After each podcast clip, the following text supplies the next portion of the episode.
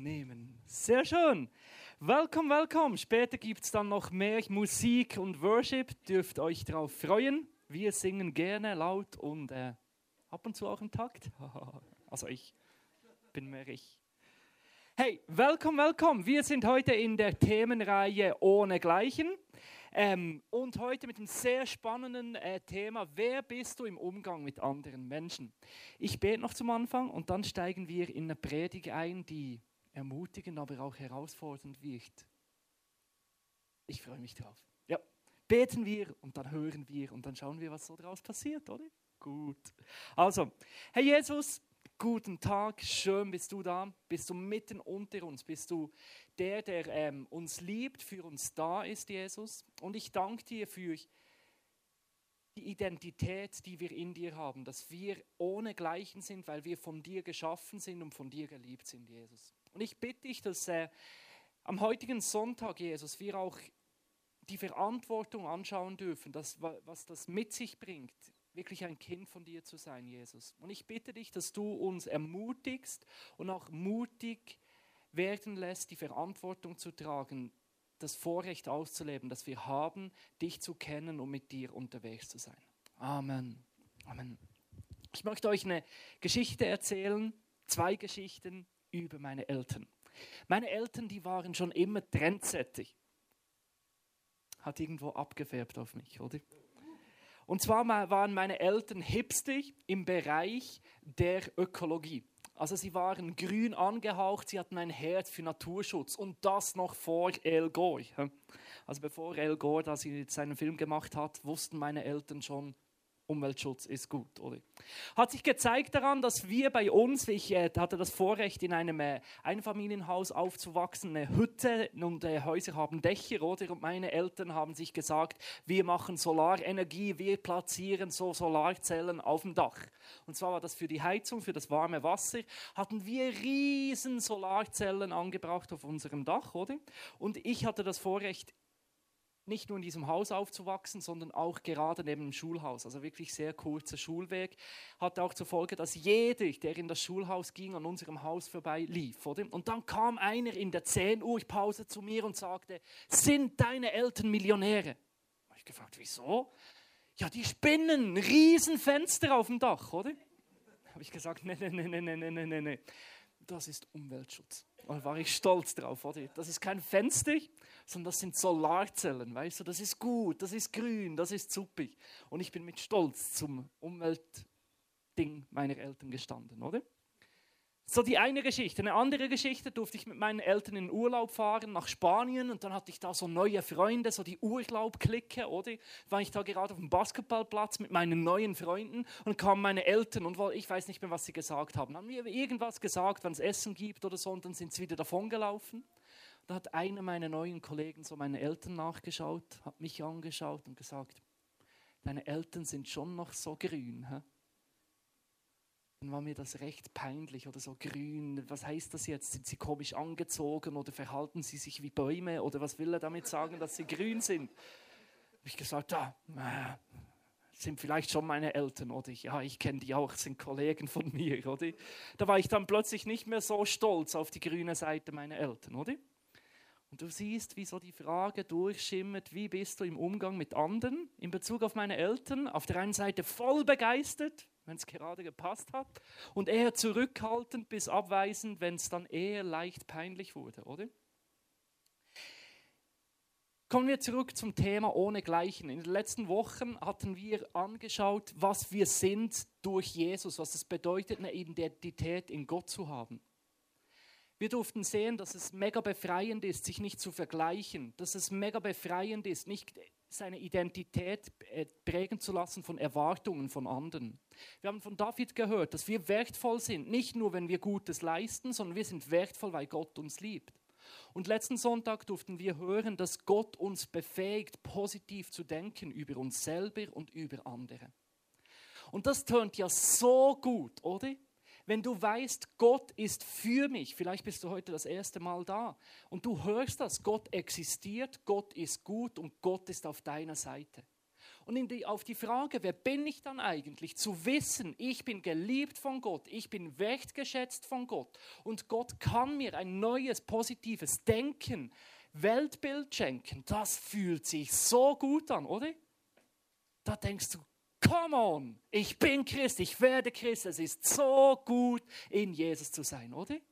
Und Christen sagen wir oft immer wieder, man muss eben genauso Serien machen. Du musst den Menschen sagen als Pfarrer, wer sie in Jesus sind, wer ihre Autorität in Jesus sind, oder? Und das lieben besonders Christen, das zu hören, wie geliebt sie von Gott sind.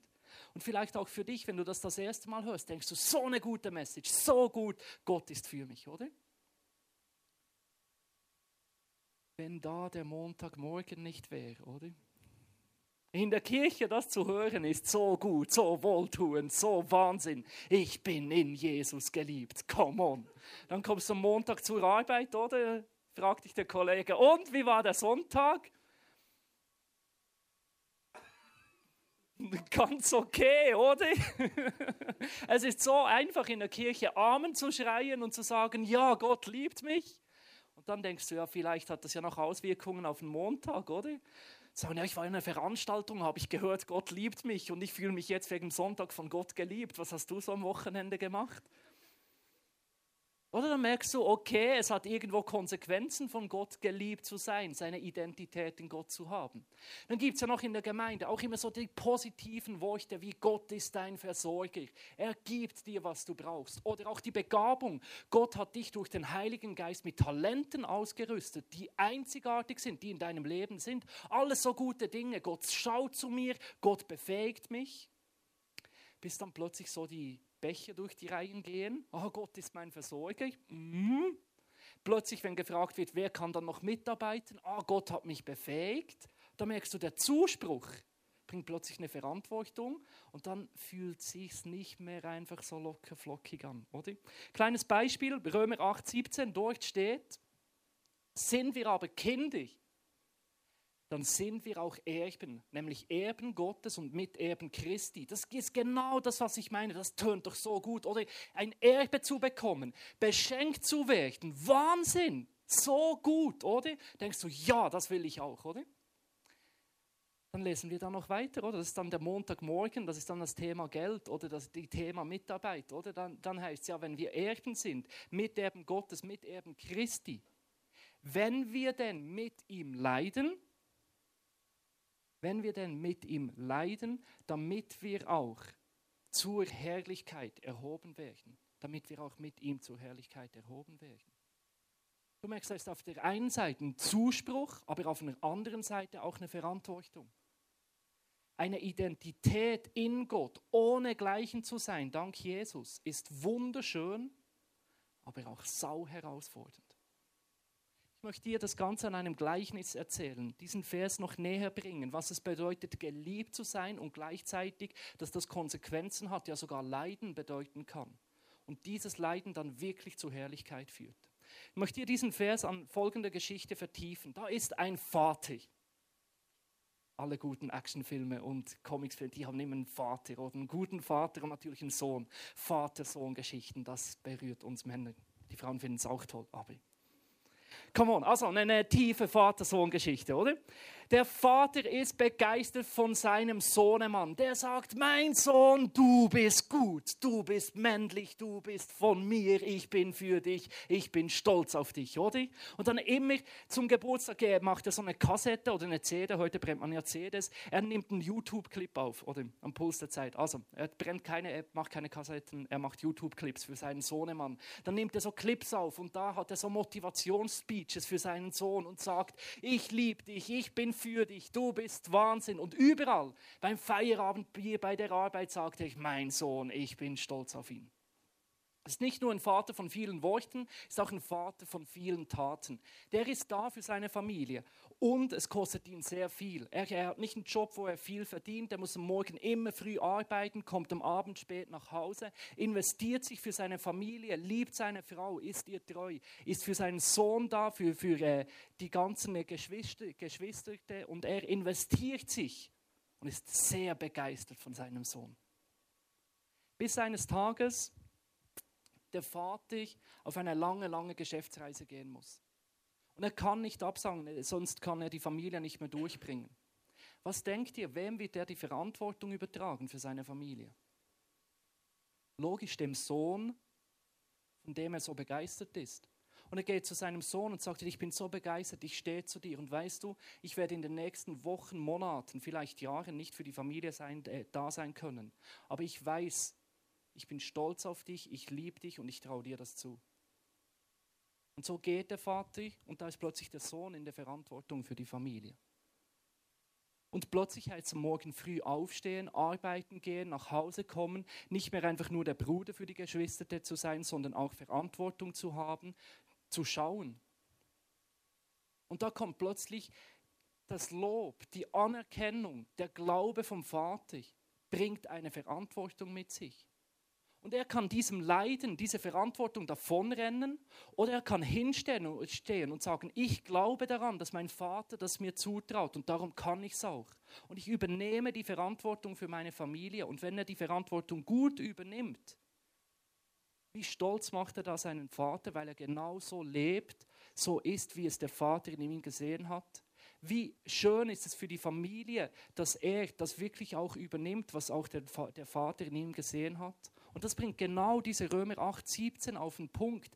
Gott sieht in dir sein Kind, sein Erbe und damit traut er dir auch zu, das Leiden zu tragen, die Verantwortung zu tragen, die er selbst hat. Und wenn wir Ja sagen zu dem, dann kommt die Herrlichkeit zum Tragen, die Gott uns schenkt.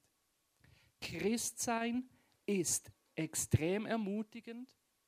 Christsein ist herausfordernd und bringt auch Verantwortungen mit sich. Ich habe mal eine, so eine kritische Beobachtung. Wir Deutschen und Schweizer, wir Europäer, wir sind Konsumenten. Wir sind so, wir sind eine Sofakultur, oder? Eine Couchkultur. Eine unglaubliche Couchkultur. Hauptsache weich, einfach und ohne Schmerz, oder? Und Christen sind ja schon Freaks und irgendwie anders, aber in vielen sind Christen genau gleich. Und so die Couchkultur, die schleicht sich so langsam, langsam auch ins christliche Leben hinein, oder? Ich beobachte, dass die Menschen gerne die Zusprüche hören, aber sau Mühe haben, wenn es dann um Verantwortungen geht. Wir lieben zum Beispiel prophetische Eindrücke. Wir wollen hören, was Gott alles mit uns vorhat. Da hören wir, wie zum Beispiel Gott dich gebrauchen will, um Tausende von Menschen zu erreichen. Wenn aber dann der erste Mensch, dem du von Jesus erzählt hast, dir sagt, du spinnst, lass mich in Ruhe, und dann vielleicht dir noch die Freundschaft kündet, dann denken wir, nein. Und dann rennen wir zurück wieder zum prophetischen Gebet und wollen wieder hören, wie groß wir wirken, werden. Aber dann sind wir nicht mehr bereit, den Preis dafür zu zahlen. Und ich habe euch einen Kuchen mitgebracht. Ich beobachte, dass wir auch im Thema Identität in der Gefahr zu stehen, zu kücheln, kuchig zu werden, ein Kuchen-Christsein zu führen. Was meine ich damit? Wir nehmen so die Stücke, die uns passen, oder? Wir sind dann Christ, wann es Spaß macht. Wir sind dort Christen bei den Menschen, die uns so akzeptieren, wie wir sind. Wir wir haben dann Freude an Gott, wenn es nicht schmerzt, sondern nur Spaß bringt. Wir machen so Stücklein, oder?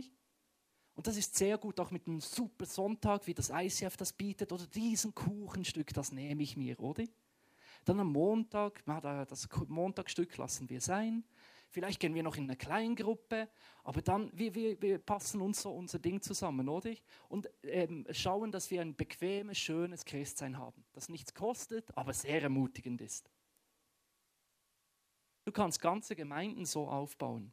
Ich finde, in der letzten Zeit in Europa, in der Kirchengeschichte, hat man eigentlich als, Geme als Gemeinden das gesucht. Man will nur noch unter Christen sein, oder? Weil es da bequem ist, weil es da nichts mehr, nicht mehr kostet, oder? Und dann schaut man, dass so der, das Gemeindekuh, der Gemeindekuchen immer wie größer wird, oder? Man hat christliche Gottesdienste, man hat christliche Unihockeyvereine, man hat christliche Fußballvereine, man hat christliche Geschäftsvereine, man hat christliche Schulen. Alles schön, dass die Christen schön für sich sein können aber dabei wird man unfähig und unwillig, ein Christsein zu leben, das 24 Stunden relevant ist, ein Christsein zu leben, das bei den Menschen am Arbeitsplatz noch eine Kraft hat. Und wie viele auch Menschen, die christlich aufgewachsen sind, gehen genau an dem zugrunde, weil sie nur ein Christsein vorgelebt bekommen, das funktioniert, wenn alles einfach ist, wenn alles in christlichen Verhältnissen ist. Aber sobald sie dann studieren gehen, sobald sie dann dem wahren Leben begegnen, fällt alles zusammen. Wisst ihr, was ein Kuchenchrist ist? Das ist ein Hobbychrist. Ein Hobby ist eine Freizeitbeschäftigung, sprich eine Teilzeitbeschäftigung. Und wir stehen wirklich in der Gefahr, aus dem Christsein ein Hobby zu machen. Ich bin dann Christ am Sonntag oder und dann vielleicht noch unter der Woche in der Kleingruppe. Das ist genau wie der Fußballverein. Oder am Sonntag hat man den Match. Da ist man entweder aktiver Mitspieler oder befreudiger Zuschauer, oder? Da ist man mitten beim Spiel mitten, mittendrin. Vielleicht geht man noch ins Training, wenn es hochkommt, arbeitet vielleicht irgendwo mit, aber Kirche ist eigentlich der christliche Verein. Und ganz egal, ob du jetzt in einen Fußballverein oder in die Kirche gehst, das eine ist einfach für die Schneuze, sondern nenne ich, nenne ich Christen. Also der Schnauzverein, der Christverein ist die Kirche und der Fußballverein ist halt für die Nichtchristen. Und dann wird die Kirche noch der aggressive Verein, der dann die ganze Zeit Mitglieder von den anderen Vereinen abwerben will, oder? So rüberziehen zu sich. Und man hat so seine Hobbykultur. Und was macht das aus mir als Pastor? Ein Freizeitbeschäftiger von Menschen habe ich so keinen Bock drauf. Ich mag nicht euer Freizeitprogramm gestalten. Mag ich nicht, weil für mich Christsein mehr als ein Hobby ist. Christsein ist mehr als ein Teilbereich im Leben. Christsein ist mehr als nur ein guter Zuspruch, wenn ich gerade ähm, Bock drauf habe. Christsein, das ist mein Name, Christian, ist Nachfolger Jesus zu sein und frag mal Jesus, hey, lieber Jesus, ich habe Bock auf das Christenzeug, geht das auch hobbymäßig, geht das auch teilzeitmäßig? frag mal Jesus, liegt ein Hobby-Christsein drin? Fragen wir mal, Lukas 9. Muss ich euch erzählen, was dort alles abgeht? Da kommt einer zu Jesus und sagt, ich folge dir nach, egal wohin. Sagt Jesus, weißt du, ein Fuchs, der hat einen Bau. Vögel haben Nester.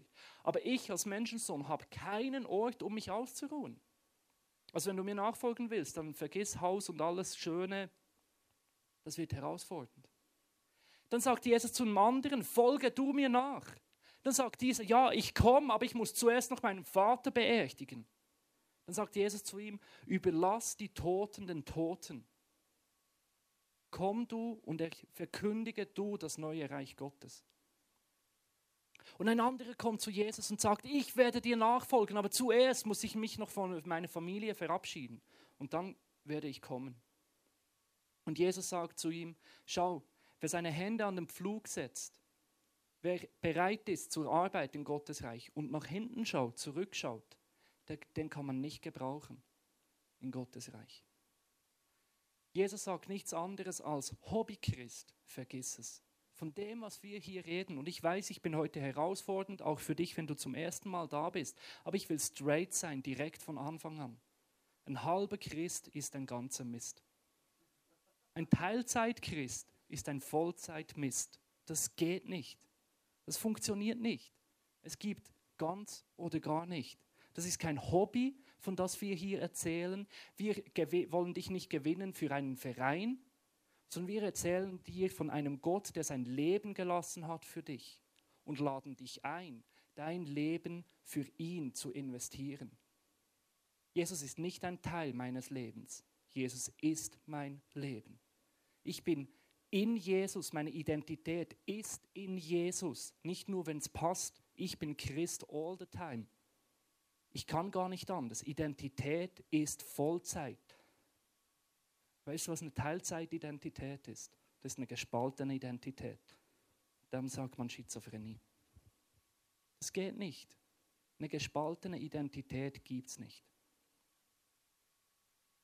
Ich möchte dir zwei Dinge heute weitergeben, ganz konkret. Wie kannst du Jesus voll, ganz vollzeitlich nachfolgen?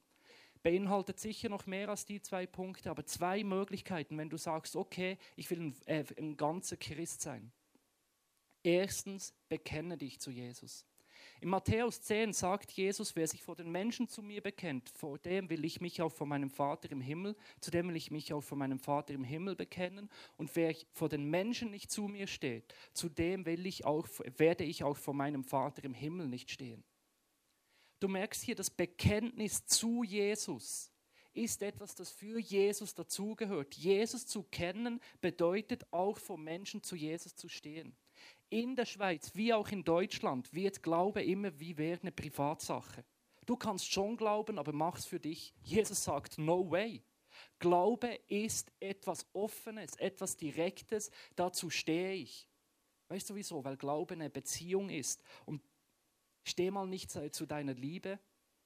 Versuch das mal. Ich bin verliebt, aber ich sag's niemandem. Ich liebe dich so sehr, aber ich lasse es niemandem wissen. Funktioniert nicht. Und Jesus sagt das genau Gleiche.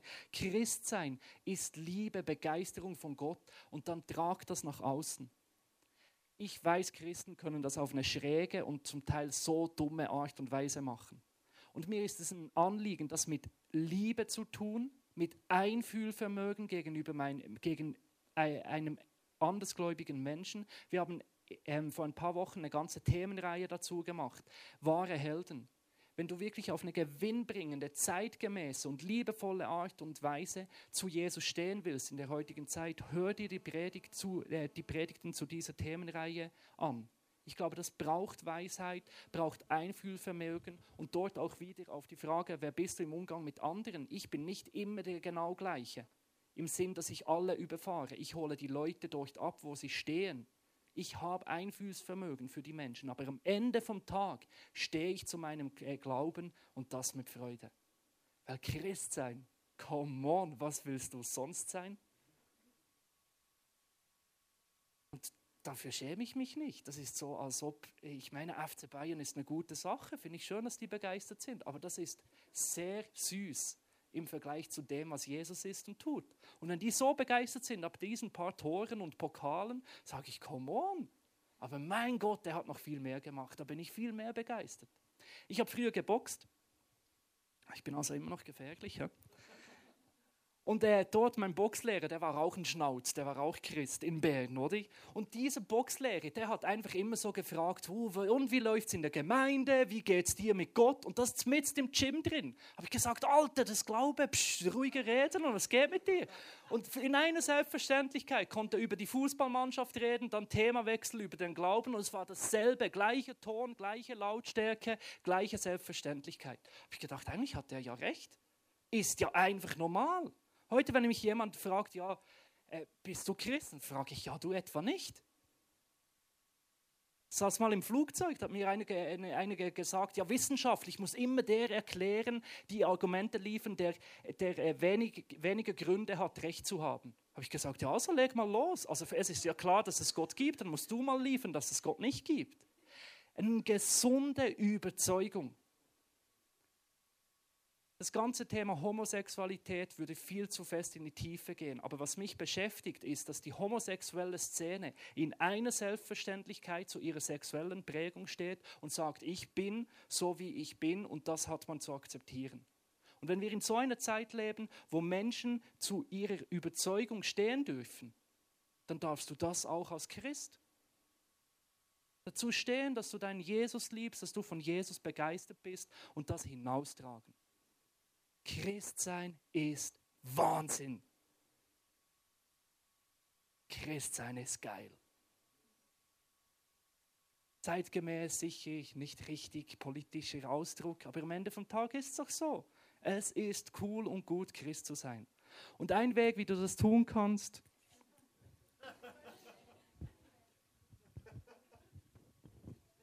die T-Shirt im Moment. Schau, Christsein ist so viel mehr als Werbung für, für einen Kirchenanlass, definitiv. Aber Christsein und dazu zu stehen bedeutet auch begeistert zu sein von seiner Gemeinde und zu sagen, ich finde gut, was wir tun. Ich denke nicht, dass ICF die beste, ich bin begeistert, ich gehe ins ICF, weil ich begeistert bin, aber ich glaube nicht, dass es die einzig gute Gemeinde ist, definitiv nicht. Andere Gemeinden sind anders, aber ich wünsche mir, dass jeder begeistert ist von seiner Kirche. Und ich stehe dazu. Ich finde super, was wir tun. Das dürfen andere Christen wissen, das dürfen meine Menschen, Kollegen wissen um mich herum. Ich stehe zu dem, was läuft. Seit fünf Jahren gibt es ICF in Schaffhausen, seit einem Jahr in Singen und das ist Wahnsinn und gut so. Und da trage ich ein T-Shirt, mache Fotos, poste das auf Facebook, ich stehe dazu. Du bist eingeladen. Das ist ein Weg, ein voller Christ zu sein, überall dazu zu stehen. Auf deine Art und Weise. Es gibt verschiedene Arten. Hör dir die, die ganze Themenreihe Wahre Helden an, wie man das tut, auf welche Art und Weise. So viele Möglichkeiten, so viele Freiheit, aber am Ende mit Freude und Entschlossenheit. Ich stehe zu Jesus. Das Zweite, erstens bekenne, zweitens sei ein Vollzeitchrist.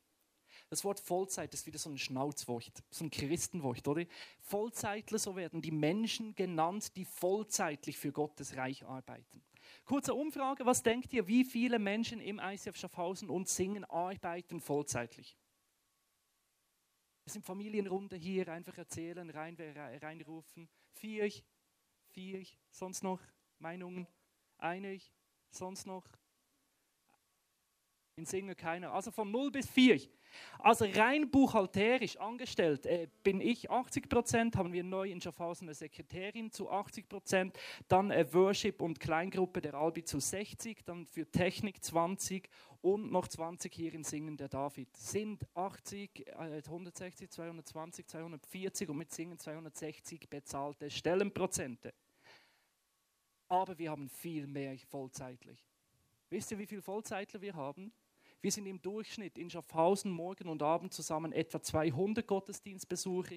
In Singen sind es etwa um die 70. Und aus meiner Sicht hat Schaffhausen und Singen Minimum 270 Vollzeitchristen. Vollzeitmitarbeiter für Gottes Reich. Weil Christ zu sein bedeutet für mich Vollzeitler zu sein. Im Kolosse 3,23 steht, bei allem, was ihr tut, denkt daran, dass ihr es für den Herrn und nicht die Menschen tut. Ihr arbeitet für den Herrn und nicht Menschen. Und als, als Lohn dafür wird Gott euch das Erbe geben, das er euch versprochen hat. Und das wisst ihr ja auch. Denn Jesus Christus ist eu, euer wahrer Herr. Und das bedeutet das für mich, dass für Gott zu arbeiten bedeutet nicht nur, wenn du am Montag aufstehst und dann ins ICF-Büro fahrst, dann arbeitest du für Gott. Für Gott zu arbeiten tust du auch nicht nur dann, wenn du irgendwo in Afrika Missionar für Gott bist. Ich glaube, Christsein bedeutet Missionar zu sein. Und wenn dir jetzt das Wort Missionar Angst macht, Mission, Missionar kommt von Mission und ein Missionar ist ein Agent, oder? Jeder Christ hat eine Aufgabe, ein Agent, ein Agent zu sein. Und du bist nicht nur für Gott ein Agent am Sonntag, wenn du in der Gemeinde mitarbeitest.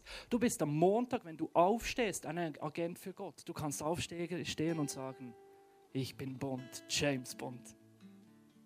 On a mission für das Königreich, oder? Und das bedeutet, Christ zu sein, vollzeitlich. Ich glaube, dass wenn du arbeiten gehst, du bist dort nicht in erster Linie für deine Firma, sondern du bist dort ein Agent, ein Missionar für Gott in dieser Firma. Ich glaube, in deiner Nachbarschaft bist du eine Agentin oder ein Agent für Gott, für Gottes Reich in dieser Nachbarschaft, in deiner Schulklasse. Bevor du einfach da bist, um gute Noten abzuliefern, bist du da, um Gottes Reich in diese Klasse hineinzubringen. Du bist ein Agent für Gott. Und ich wünsche mir das, dass Gemeinde bedeutet, wir sind dort, wo wir sind, immer für Gott unterwegs. Und Gott verspricht einen Lohn. Er sagt, wenn das unser Fokus ist, dass wir nicht nur am Sonntag das Ziel haben, Gott zu ehren, sondern auch am Montag und am Dienstag, wenn wir vollzeitlich für Gott leben, dann bringt das einen Lohn. Und weißt du, was für mich der Lohn ist? Sinn und Freude. Vielleicht denkst du im Moment, meine Arbeit ist so sinnlos, diese Formulare auszufüllen. Wenn du jetzt über das Blatt Papier raufschaust, rumschaust, dann siehst du Menschen. Und du merkst, wow, mehr als dieses Formular bin ich da für die Menschen. Jesus, ich melde mich zur Arbeit. Was gibt es zu tun heute? Sagt dir Jesus, hey, wir beten für diese Person, wir laden diese Person ein. Hör ich mal auf diese Person. Und dann merkst du, wow, das ist ja besser als ein Actionfilm hier, oder? Und dein Büro wird zum Showplatz Gottes. Und das ist sau sinnvoll.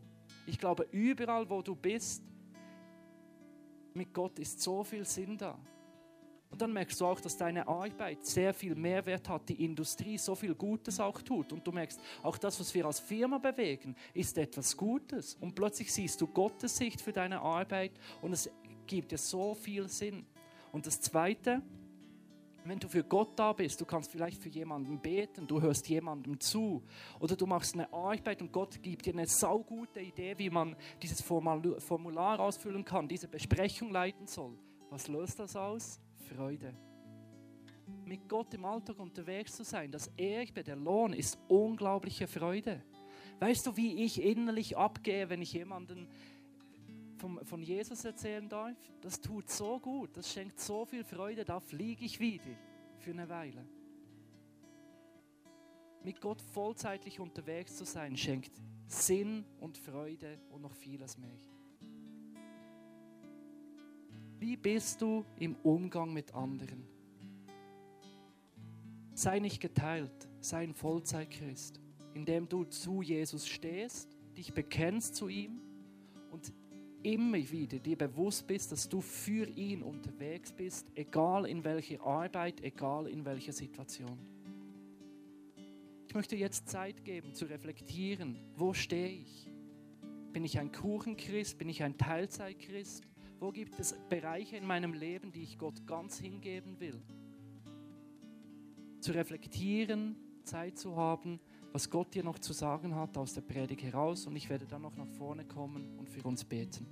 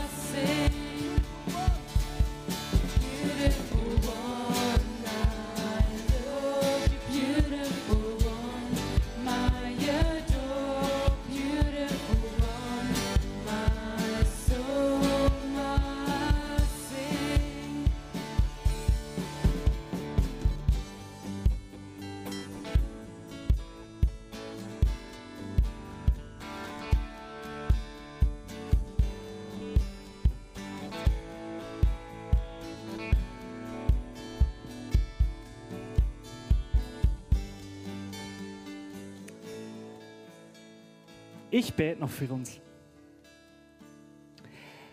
Jesus, ich danke dir, dass du begeistert bist von uns, dass du zu uns stehst, dass du alles gegeben hast, um mit uns zusammen zu sein. Und Jesus, durch die ganze Themenreihe hindurch ist es mein Anliegen, dass unser Wesen, unsere Identität, unser Wächt, unser ganzes Sein von dir geprägt wird, Jesus. Und so bitte ich dich heute, dass das nicht nur am Sonntag der Fall ist, dass das nicht nur dann so ist, wenn es dazu führt, dass es uns gut geht, sondern dass wir auch von dir geprägt sind, dich nicht loslassen, für dich leben, wenn es Konsequenzen hat, wenn es unangenehm wird, Jesus. Und ich habe Bock, Jesus, auf diesen Sinn und auf diese Freude, dass ein Leben mit sich bringt, das dir ganz gewidmet ist, Jesus. Und ich will Christ sein, ich will dein Nachfolger sein, ich will bei dir sein, Jesus, in jeder Lebenslage. Schenk mir den Mut, dass es, äh, dass es dazu braucht, Jesus. Schenk mir die Liebe dazu, Jesus, zu dir und auch zu meinen Mitmenschen, Jesus. Ich schaffe das nicht allein.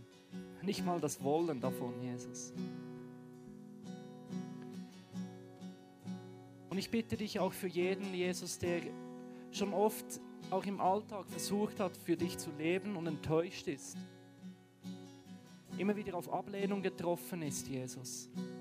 Du versprichst einen Lohn, dass wenn wir zu dir stehen, dass wenn wir alles für dich tun und nicht für die Menschen, Jesus, dass du zu uns stehst. Und ich bitte dich, dass du heute wirklich auch die Augen öffnest und deinen Lohn einmal mehr real, real wird, Jesus, dass du uns zeigst, dass es sich rendiert, für dich zu leben, Jesus. Und ich bitte dich auch für jede Person, die noch ganz am Anfang im Glauben steht, Jesus, dass du ihr zeigst, wie du dich zu ihr bekennst, wie du zu ihr stehst, Jesus, und wie, wie du wirklich auf ihrer Seite bist, durch und durch, Jesus. In deinem Namen. Amen. Amen. Wir wollen jetzt noch in eine Zeit gehen des Worships, wo wir einfach die Gegenwart Gottes erleben können, wo wir Gott äh, Lieder singen können. In dieser Zeit darfst du aufstehen, sitzen bleiben und du kannst auch ganz hinten, hat eine Wand, wo du selbst hinschreiben kannst, wie du bist im Umgang mit anderen Menschen. Kann auch ein, ein Weg sein, das Thema zu vertiefen. Lass uns in eine Zeit des Worships gehen.